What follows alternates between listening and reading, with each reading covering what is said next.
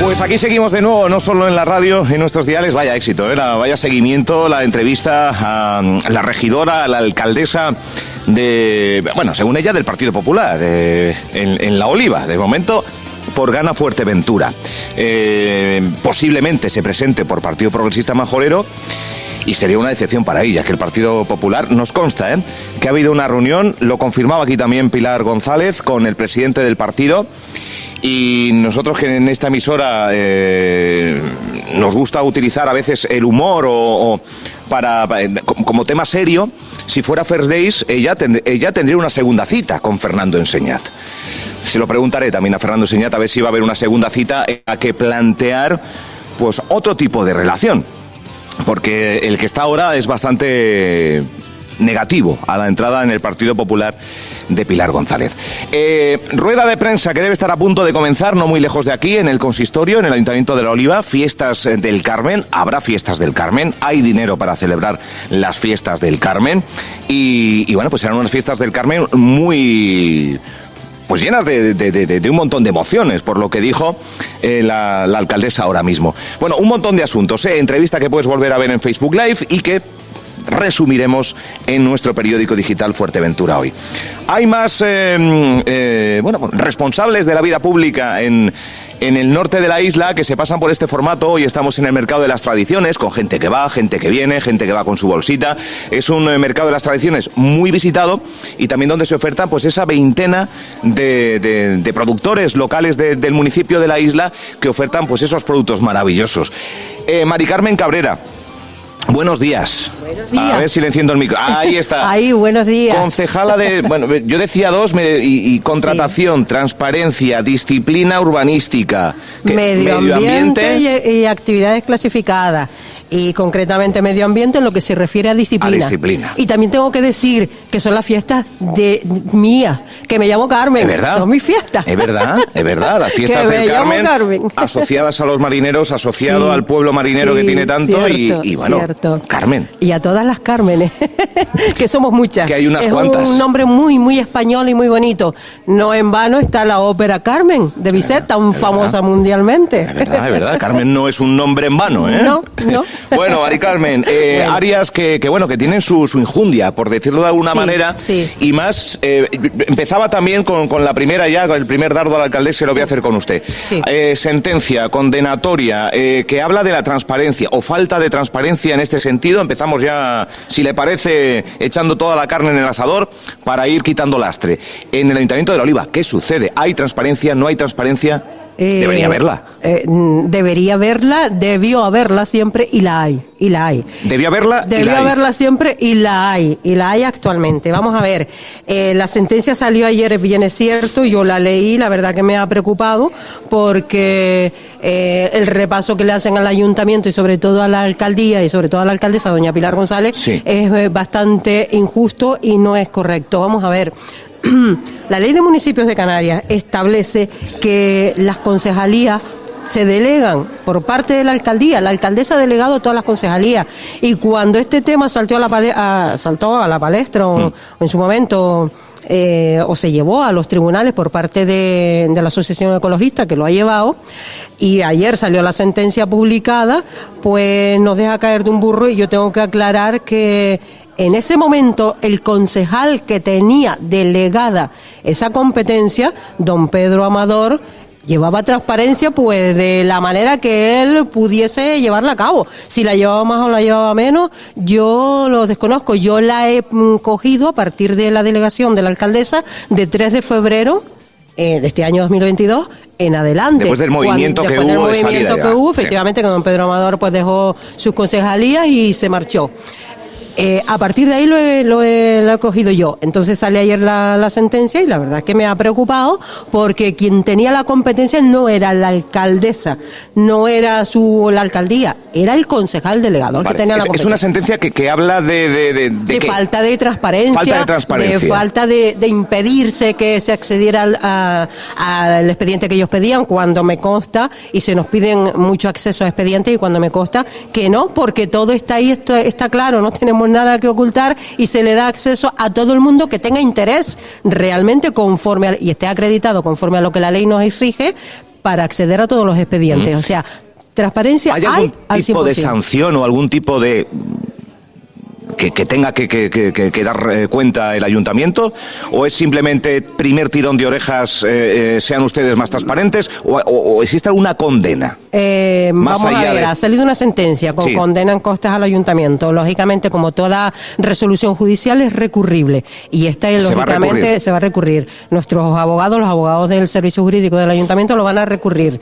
y ya definitivamente se dictará la siguiente sentencia que se tenga que dictar habrá condena en costas o no la habrá, pues no lo sé. Si definitivamente sale una nueva sentencia de condena en costas, pues se va a abonar y se va a pagar, pero eso ya queda para el futuro.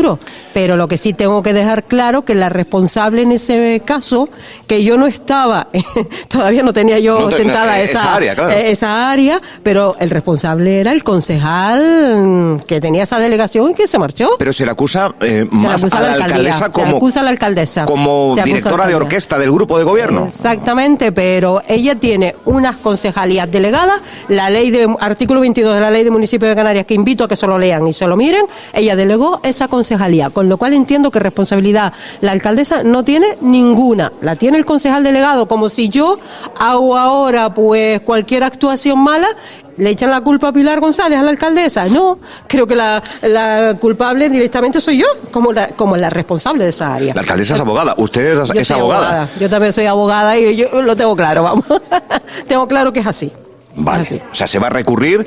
Eh, eh, Pedro Amador eh, se, podría enfrentar o, el ayuntamiento podría llamar o podría señalar a Pedro Amador en ese recurso? No lo sé, no lo sé lo que, cómo lo va a enfocar o qué argucias jurídicas van a utilizar nuestro servicio jurídico. Que también es abogado. Eh, eh, ¿Perdón? También es abogado. Sí, por supuesto también es abogado.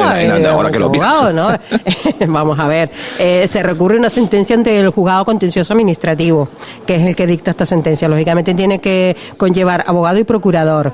Y, el abogado que lo va a llevar, pues, la articulará y de la mejor manera posible, no me cabe la menor duda, pues todo lo mejor que sea para la defensa de este ayuntamiento y de este grupo de gobierno, sobre todo. Bueno, eh, se informaba también, y supongo que en base a esa transparencia, la oposición puede decir lo que se ha gastado en estas fiestas, que no hay dinero, que se ha derrochado todo.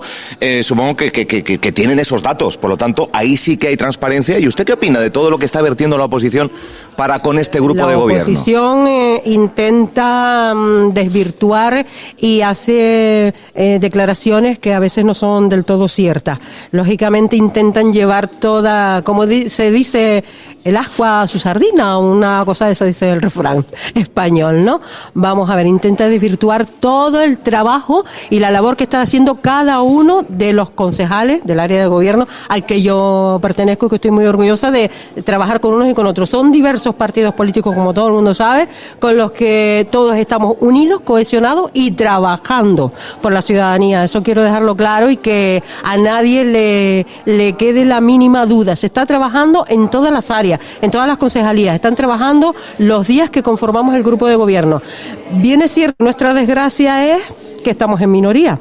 Lógicamente, cuando hay que tomar decisiones importantes, como son modificaciones de crédito, que pasó en el último pleno, esta gente se cree con el poder de manipular, porque lo que están haciendo además es una irresponsabilidad total, no están haciendo una política de oposición constructiva, sino destructiva. Ya lo dije en una emisora anterior que me, que me citó y que declaré, y lo vuelvo a mantener hoy en día. Es decir, tenemos que tener responsabilidad con los ciudadanos y luego pues nos vemos abocados ante las cosas que no se aprueban y que son necesarias que salgan adelante a celebrar plenos extraordinarios, como por ejemplo el lunes tenemos uno de modificación de crédito para llevar a cabo y sacar adelante el contrato de transporte escolar. ¿Con qué necesidad? Pues esto lo ha propiciado la oposición. Ya. Eh, estando en minoría y la oposición en mayoría, y parece que se entienden, eh, eh, claro, decir que uno no sabe gobernar, decir que, es el peor gobierno prácticamente de la historia de la oliva, Eso dicen ellos. y no dar un paso al frente, porque no es tiempo de mociones de censura, no, no sacarían rédito político. Es un poco también ejercicio de cobardía por su parte, ¿no? Entiendo, no lo sé. No es tiempo de mociones de, censura, estamos a menos de un año de nuevas elecciones. Eh, sería postura inteligente por parte de ellos que hiciesen una oposición constructiva, porque lo que están haciendo, ya lo dijo un concejal en una de las entrevistas también, les resta les resta posibilidades. Si quieren ayudar a quien perjudican, ¿qué pretenden? ¿Perjudicar al grupo de gobierno? No se dan cuenta que al grupo de gobierno vamos a seguir cohesionados y trabajando y todos a unísono hasta final de la legislatura. De aquí no nos van a mover por mucho que quieran o lo intenten, pero deberían trabajar en favor de los vecinos, porque flaco favor le están haciendo a los vecinos con esa política irresponsable con la que ellos alardean. Disciplina urbanística. Sí, señor. Esto yo, eh, yo creo que, que, que, que va un poco en la, en la gestión que usted hace, pero que Sí. depende más de la ciudadanía y de, y de cómo actuamos y de las empresas también, de tener un, un respeto y una disciplina, pero que bueno, que usted también tiene que, que ir lidiando. Estamos hablando de, de, de- de, bueno, pues desde, de- desde tirar la basura donde corresponde hasta esas vallas publicitarias que antes mencionábamos, a entre otros muchos asuntos, que hay contenedores. en las áreas, que son infraviviendas, que no están legalizadas, que no se ha presentado ninguna solicitud para instalar ahí un contenedor. Eh, ¿Cómo está eso? Eso está muy mal, porque eso es un tema que viene caminando desde el año 2014, Sí, sí, viene que yo llegué a disciplina urbanística y me he encontrado con la friolera de 496 expedientes abiertos desde 2014, que lógicamente están prescritos ya a 2017. Y yo sol- 496. 496. Y yo solamente he podido actuar de 2017 en adelante, es decir, de septiembre de 2017 en prescrito? han prescrito. Hay cantidad de infracciones urbanísticas que no se pueden ya hacer nada con ellos. Y ahí están. Y morirán ahí. En el, en el territorio morirán y ya no puedo hacer nada con ellos porque lógicamente la ley tiene unos plazos de, eh, de cuatro años en este caso y ya tú no lo puedes tocar. Entonces, lo que está hecho, hecho está. Pero sí que hemos podido rescatar de 2017, septiembre en adelante, cuando ya pues mm, se ha armado todo el Departamento de Disciplina Urbanística, porque no había ni técnicos siquiera, ya sí que tengo varios técnicos, eh, tanto ingenieros como arquitectos, como arquitectos técnicos y demás, y entonces ya se han podido sacar muchísimos expedientes adelante, eh, que están caminando todavía, que no han llegado a su final, otros tantos que se han archivado, Ajá. y lo que ¿Dó- ha ¿Dónde están quedado- estos contenedores? ¿Dónde, ¿Dónde están ubicados principalmente? Principalmente están en Las Ares, Las como primer pueblo y segundo pueblo Cotillo, que también Cotillo está también. Cotillo también, Cotillo, que ahora está empezando también Cotillo a ser famoso y a estar de moda. Ahora le pregunto. Preciosas Ahora playas que tiene Cotillo, pues ahí también están empezando a, surgir contenedores. Y el otro día sí que mm, ya se me saltó un poco la alarma porque me vino un señor también de Caldereta, Caldereta, ojo. También de Caldereta, que un par de contenedores serán dos, tres, no son muchos, gracias a Dios, y ya estamos actuando contra eso.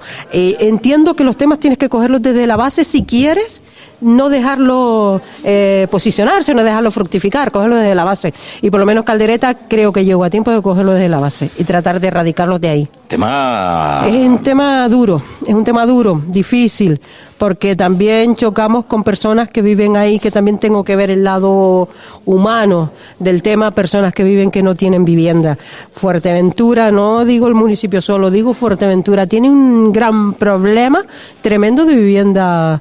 De, de ocupación habitacional hay pero muchísimos problemas ¿eh? tenemos un gran problema de vivienda entonces claro todo eso ha generado pues todo este tipo de, de personas que viven ahí usted de refranero, pero de aquellos polvos estos lodos o algo así era. O sea, de, de una necesidad Sí, de, sí, de vivir en algún necesidad. lado.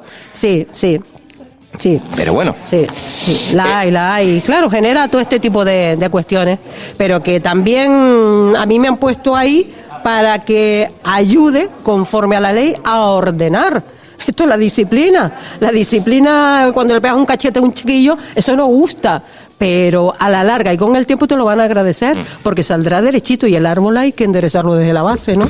Eh, ¿A usted le han dado algún cachete desde Podemos? ¿O usted es concejala de Podemos? Yo soy concejala A de día de hoy, sí. afiliada al partido. Sí, exactamente. Eh, ¿No al Círculo de la Oliva? No, eh, la oliva no existe círculo. ya no existe círculo. No existe círculo, Álvaro. Y desde hace mucho tiempo ya no existe círculo en la oliva. Y, y, sigo afiliada al partido, por supuesto, por supuesto, desde que me presenté a las elecciones de 2019 por este partido que a mí me ilusionaba mucho, porque un partido nuevo, moderno, con ganas de trabajar, y pero a todos los niveles, me refiero, no solamente municipios de Puerto Rosario, de Pájara, ¿Ha utilizado de el pasado? ¿La ilusionaba? Me ilusionaba, me en, ilusionaba. En el pasado. En el pasado. En, en, me ilusionaba en el pasado. Ahora ya no, porque Podemos ha cambiado muchísimo. Podemos ya, pues, un poco lo veo desestructurado. En la isla por lo menos. En la isla por lo si menos. tiramos más para arriba también. Pero... También, también. Pero bueno, todavía están funcionando a nivel de gobierno de Canarias. Eso es verdad. Y a nivel de Estado Eso central. Es verdad. Están ahí. Aunque don Pablo Iglesias se nos haya ido, pero están ahí. Tenemos están a la ministra ahí. de Igualdad, doña Irene Montero, y ahí están. Pero a nivel insular. Pero a nivel insular está desmembrado, sí. ¿Quién sí, es sí. el presidente de, de, su partido aquí en, en Fuerteventura? ¿Existe? ¿Quién tiene las riendas eh, de Fuerteventura en pues, la isla? Si te digo que existe presidente, yo no lo conozco. Habla, se hablaba nunca, de Andrés no. Álvaro, de todas maneras sí que tengo que aclarar, nunca ha habido presidente. Nunca ha habido. Nunca ha habido presidente. Una persona que siempre se considera el líder o el coordinador. Andrés.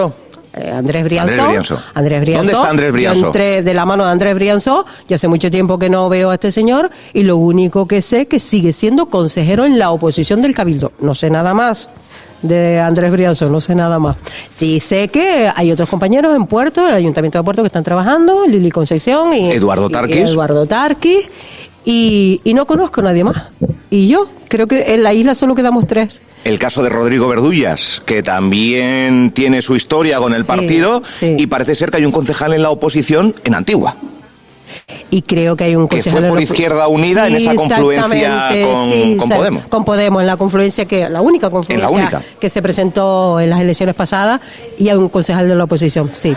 Decepcionada con Podemos, con la ideología, con todo lo que venía a cambiar, con todo lo que con se... la mala organización de Podemos, decepcionada con la mala organización de Podemos. No con los valores. No con los valores, entiendo que con su ideolo ellos seguirán con su ideología, que a mí me ha parecido siempre muy buena, muy acertada, muy bonita. La ideología me ha gustado, me ha calado, Hmm. me, me caló, de hecho, para presentarme a estas elecciones. Decepcionada con la mala actuación de Podemos. De hecho, yo tengo un tema penal que se está tramitando en los juzgados de Puerto del Rosario. Explique eso, porque... Sí, lo explico, lo explico, lo explico, lo claro, contra Podemos. Como tengo tema judicial, pues lleva su tiempo y son largos y se hacen investigaciones. Me han fabricado una baja voluntaria. Y digo fabricado porque ellos alegan que yo me di de baja voluntaria en un periodo concreto y en una fecha concreta lo cual es incierto y he conseguido demostrar judicialmente eh, pidiéndole a- al juez eh, del juzgado de instrucción correspondiente que haga las investigaciones oportunas. En- y con unos aparatos estos tan modernos que ustedes tienen ahora mismo de ordenadores y tal que francamente tengo que decirlo y reconocerlo no sé usarlo. No sé usarlo. Estos aparatos tan sofisticados para mí son muchos yo tengo mi móvil que es lo más sencillito del mundo que me sirve para lo que yo necesito y se acabó. Entonces he conseguido demostrar que yo no he hecho ninguna baja voluntaria y me la han querido fabricar para quitarme de en medio. Entonces claro son dos delitos que se ha cometido. Un delito de falsedad documental y un delito de usurpación de identidad. Eso se está persiguiendo judicialmente. Está en proceso, y o sea- está en proceso, está en proceso. Y ya se determinará las personas porque entiendo que son varias las que han actuado en mi contra en ese sentido. Y dejemos caminar a la justicia. Y, y yo ya lo publicaré y lo diré en su momento quién o quiénes han sido. Dejemos que la justicia investigue, que camine, y sí que he podido demostrar, y ante el consistorio, cuando se me ha pedido las explicaciones, incluso por parte de la oposición, que están como muy RQR detrás de este tema conmigo, y les he podido demostrar, y con documentación además, no es lo que yo diga, es la documentación judicial que he demostrado que no tienen ninguna razón y que el tema se sigue investigando. Y bueno, y ahí Bueno, estamos. conoceremos la, eh, ese veredicto. ¿Coger las riendas de Podemos en la isla? ¿Usted? Yo, coger las riendas de Podemos. es la primera. eh, ¿O prefiere ir por el otro sendero? no, Otra eh, formación. No, no, no, no, pero eso que, que has dicho, quiero decir que es la primera noticia que, que me piden o que me dicen. Pregunto. Coger las riendas de Podemos. ¿En la isla? En la isla. ¿Reflotar el partido? Sería ¿Sacarlo hacia adelante? Sería si la ideología le, sí, le- sí, le- sería bonito la, y- la entiende sí. y si ve que ha habido mala organización, Sí. intentar usted salvar Sería el bonito partido. reflotar ese partido en la isla, la verdad es que sí. Sí, porque ya vamos a ver, igual que yo se presentó a las elecciones mucha gente con mucha ilusión y con muchas ganas. Yo creo que el partido merece que se reflote. No, y ni siquiera por mí, sino por quien quiera. Pero yo creo que habría que tener mm, muchas, muchas reuniones, muchas conversaciones e intentar sacar las cosas adelante. Pero mientras eso no se produzca... O sea, ¿no lo descarta? No lo descarto, no lo descarto, no lo descarto. Y quien quiera, que venga y lo hablamos. Bueno, una especie de medio exclusiva nos está dando. No, le- no le importaría coger el, el bastón de mando de Podemos de en la isla.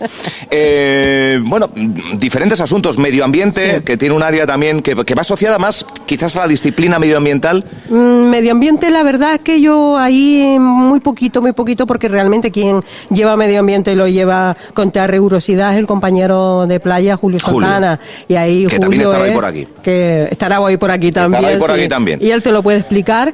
Y yo en medio ambiente, en cuanto a disciplina, pues todos esos incumplimientos de medidas que puedan afectar al medio ambiente, lógicamente algún que otro expediente sí que he Sí. tenido que ver. Sí. Hay sanciones, vamos. Sí. Eh, a- alguno Hay sanciones, aprende, hay aprende- requerimientos para que, sobre todo hay un tema ahí que a mí, como, ah, como amante de los animales que soy, creo que todo el mundo lo sabe, eh, hubo un- hay un tema ahí que además me lo encargó la señora alcaldesa de hacinamiento de animales en Majanicho y demás. Estuvimos luchando contra eso, hubo requerimientos Sí. y posteriormente sanciones. Eh, lo que pasa es que, que- que en estas cosas pues te da pena no llegar hasta el final porque cuando los técnicos se te van, pero teníamos un técnico ahí que estaba haciendo un trabajo magnífico, eh, la policía requirió para que hiciesen todo ese levantamiento, hacinamiento de animales, creo que era de perros, gatos y aves, y ahí ¿En- pues... en dónde? ¿En Majanicho? En Majanicho, en Majanicho, y ahí pues estamos con ese tema todavía. Bueno. No está cerrado, pero Bueno. estamos con ese tema, con la lucha, con la lucha. Pues Mari Carmen Cabrera, eh, hablábamos antes del Cotillo, ese rincón especial que tiene la isla y el municipio, eh, eh, con, bueno, pues con, con- esos hoteles o con ese hotel que se va a implantar. Sí. Y hay unas declaraciones que hizo el presidente de la Sofuer, de la patronal, en, en esta casa, que dijo que deberíamos pagar por ir al Cotillo. Deberíamos y lo, lo dijo como por una ir al reflexión Cotillo, sí. Asociada a la belleza, Sí, que hay rincones sí, tan, sí. con tanto encanto. Sí, sí. Eh, En, en la- en la- en Lanzarote ocurre, por ejemplo, con la playa del Papagayo, por poner un ejemplo. Ah. ¿Es una eh, salida del tiesto del presidente de la patronal o hay rincones tan bellos? Hay rincones muy bellos que debemos Una tasa. Sí, que debemos respetar. Hay rincones muy bellos en el Cotillo que debemos respetar medioambientalmente, urbanísticamente y en todos los aspectos y, y que se deberían cuidar. Y se debe y se trata de cuidar y tratamos de cuidar por esta por esta alcaldía, por supuesto, en la medida que está en nuestras manos.